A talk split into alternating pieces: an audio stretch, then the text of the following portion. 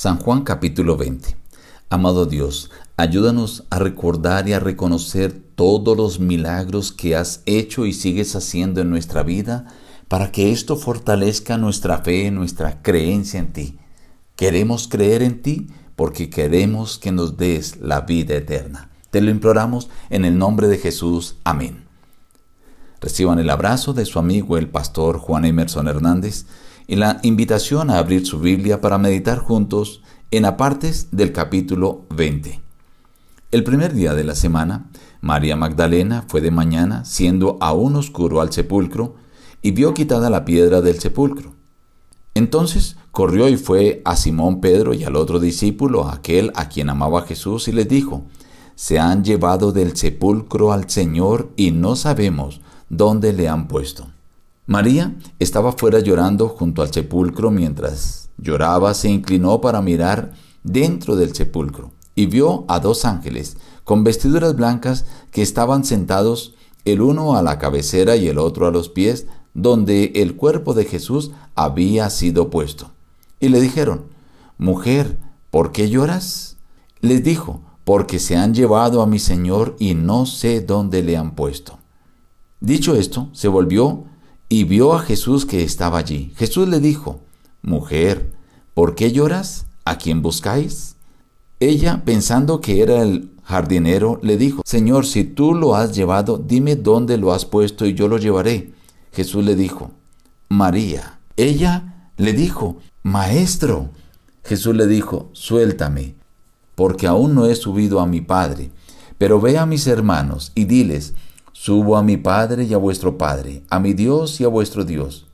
Fue entonces María Magdalena para dar a los discípulos la noticia de que había visto al Señor y que Él le había dicho estas cosas. Cuando llegó la noche de aquel mismo día, el primero de la semana, estando las puertas cerradas, en el lugar donde los discípulos estaban reunidos, llegó Jesús y puesto en medio les dijo, paz a vosotros. Y al decir esto, sopló y les dijo, recibid el Espíritu Santo. A quienes perdonéis los pecados les serán perdonados, y a quienes se los retengáis les serán retenidos. Pero Tomás, uno de los doce, llamado Dídimo, no estaba con ellos cuando Jesús se presentó. Le dijeron pues los otros discípulos, Hemos visto al Señor.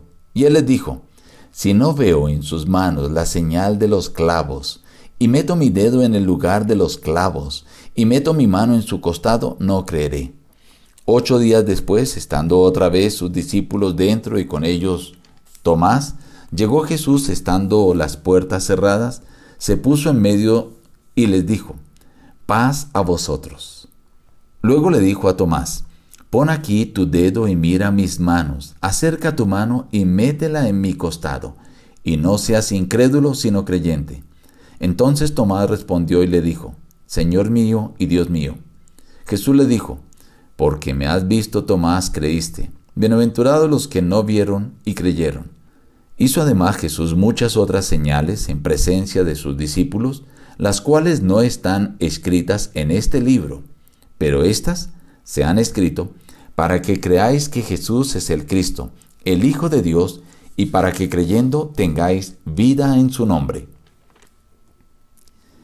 El capítulo 20 es un capítulo de regocijo porque inicia presentando la resurrección de Cristo. Muestra a María Magdalena en su proceso de llegar al sepulcro, ver allí a los ángeles, creer que Jesús era el jardinero y cuando lo ve se queda asombrada, se lanza a cogerlo, pero el Señor Jesús le dice, aún no he subido a mi Padre y a vuestro Padre y le dice, ve y dile a mis hermanos, refiriéndose a los discípulos, qué maravilloso, los tomó de siervos, los hizo discípulos, luego los llamó amigos y ahora los llama hermanos.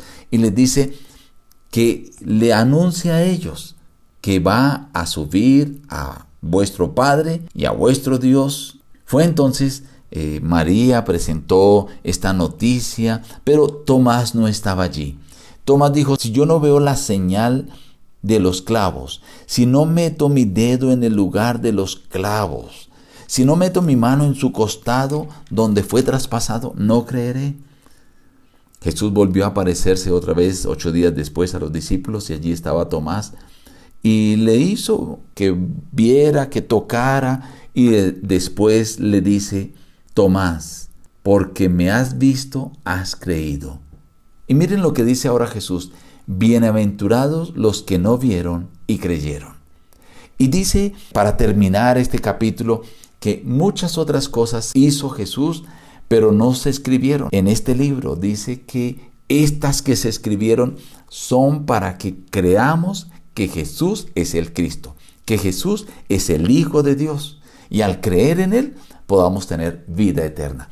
Qué maravilloso que el Señor es condescendiente con nosotros. Hoy tú también puedes analizar lo que Dios ha hecho en tu vida, cómo ha cuidado tu niñez, tu juventud, cómo ha cuidado tu vida, te da la oportunidad de ver, de oír, o tal vez de hablar, de caminar. Quizás puedes mover las dos manos, los dos pies, quizás puedes oler perfectamente las cosas, quizás otras bendiciones o milagros Dios te ha dado. Pero qué bueno que hoy puedas reconocer que todos esos milagros que Dios ha hecho en tu vida, los ha hecho con el objeto de aumentar tu fe, de que tu creencia en Él pueda crecer. Y a medida que puedas crecer en la fe hacia Él, puedas fortalecer tu fe, también puedas tener la seguridad de que el Señor, como te ha cuidado, te seguirá cuidando y te dará la vida eterna. Nos despedimos diciendo, busca a Dios en primer lugar cada día y las demás bendiciones te serán añadidas. Que Dios te bendiga.